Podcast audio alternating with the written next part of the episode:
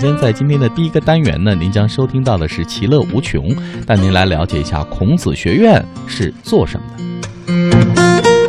还有今天的《舌尖上的旅行》呢，我们来品尝一下内蒙的美食。嗯，那以上呢是稍后为您呈现的《乐游神州》精彩节目内容，期待您持续锁定收听。其乐无穷，想感受惊险吗？想体验刺激吗？一切尽在探险寻奇。其乐无穷。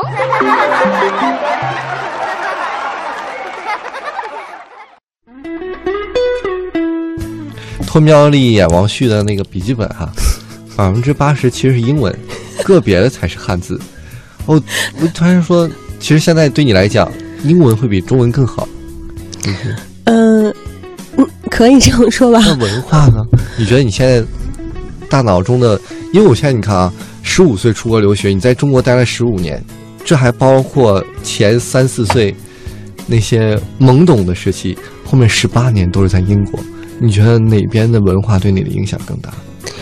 嗯，说实话，我觉得刚开始呃时候是英国的文化对我的感染很很大很深，因为十五岁的时候正是在建立人生观的时候，对，嗯，所以所以那一段时间确实很重要，因为我是在试错阶段，所以我错了，我我爬起来了，然后我重新再建立，嗯，走了很多这样的这样的道路。那么我自己呢，也是摔破了，然后呃结巴，然后再重新站起来，就是因为我有这么一个非常嗯、呃艰辛的一个过程，所以呢，可能在英国的这段经历比我在中国要深刻的多。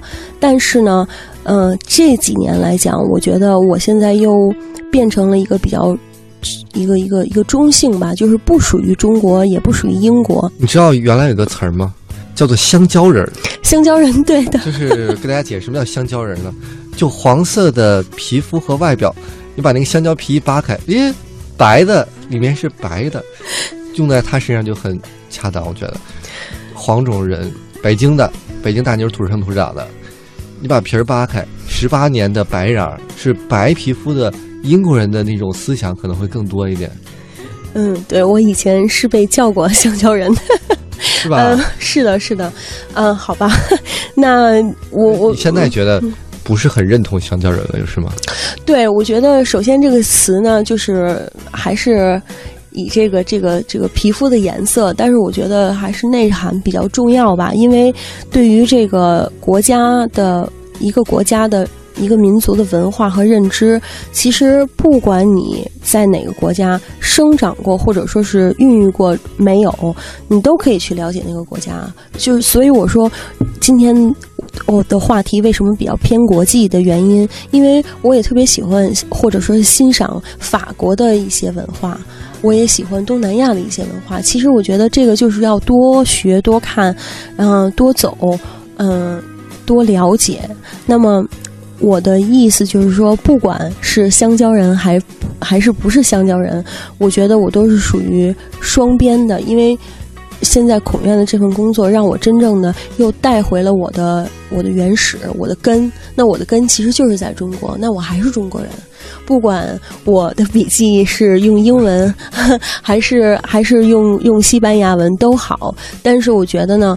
现在传播的是一种中国的文化，一种精神，而且呢，就是一种正能量。那么，我也会相相对的，我会带着这个英国的正能量来到中国，我也会带着中国的正能量去去英国。那么，我也会带着所有的这种正能量去游遍世界。那我觉得这个是最主要的。你刚才提到了孔子学院，我觉得你的这些变化是不是跟从事这份工作很有关系？因为这份工作让你。迫使自己也是需要大量的学习传统文化。是的，是的。你能给我们介绍一下孔子学院都学什么吗？我原来以为会学很多我们以前的知识和文化，但好像并不是。哦，不是的，对。其实，呃，我觉得这个说的真的特别的对，因为孔子学院呢，其实有些本土老师，比如说我在英国的同事，他在北京工作过四年。他的北京话比我的北京话顺，说的都顺，是真的是，而且他还会用这个北京就是呃崔健那种声音哦，唱那个摇滚，然后说唱歌曲都没有问题，非常有才，非常非常有才所以。我觉得十八年的变化也是，我觉得中国的影响力比以前大了很多。对，天壤之别，确实是。那英国人看我们会不会有变化？这十八年，对，我觉得英国人看咱们呃太变化太大了，然后也是在这个孔子学院工作当中体验出来的。因为刚开始的时候，确实你说学中文没有人感兴趣，那么现在的话。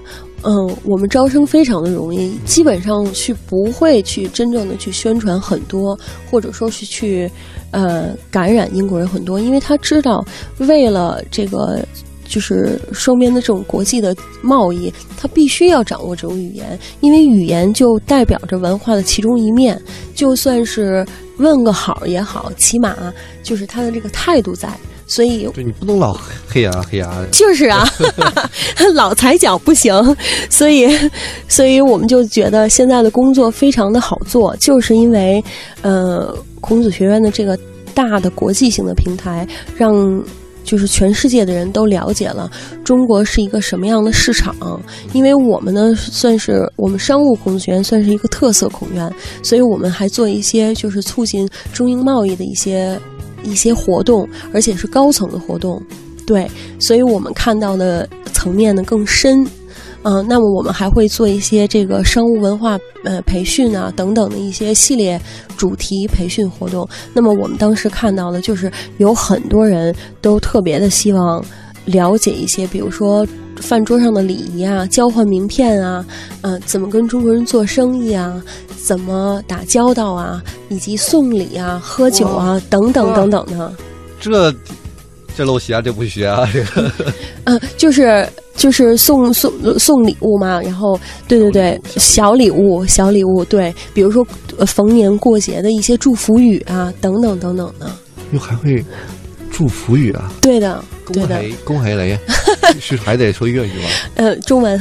中文，这回是中文了。对我觉得他们现在是不是不像十八年前你再看到那样，他们以为粤语就是啊我们大语种啊，或者是中国人留辫子呀、什么吃鸡啊，什么这些应该都有变化了吧？对，是的，确实是有很多很多的变化。比如说，我们最近做了一个培训，就是给英国的酒店培训。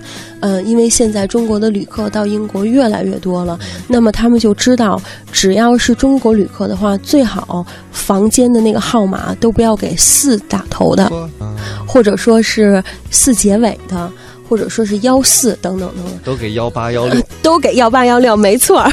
所以他们现在的幺八幺六的房间，嗯，比其他房间的价格涨了十磅，就是嘿，感情英国人也也这么精啊？是啊，所以我们我们一培训英国人。这个脑子也放也放宽了，对，所以有很多这种特别有意思的商务的一些事情，在我们培训当中，英国人也打开了眼界，因为英国人根本就不知道为什么中国人特别喜欢六，特别喜欢八。现在在呃英国电视台上的汇丰银行的这个这个广告，全部都是跟中国这个文化有关系的，特别有意思。所以我们现在做起商务培训来特别的容易的其中一个原因，就是因为呃这次习大的访英，其中的一个结果就是给全英带来了一面。一一一线生机，这个生机就是从业界到政界到学术界，全面的对中国有了更深的一层的了解，还有更进一步的兴趣。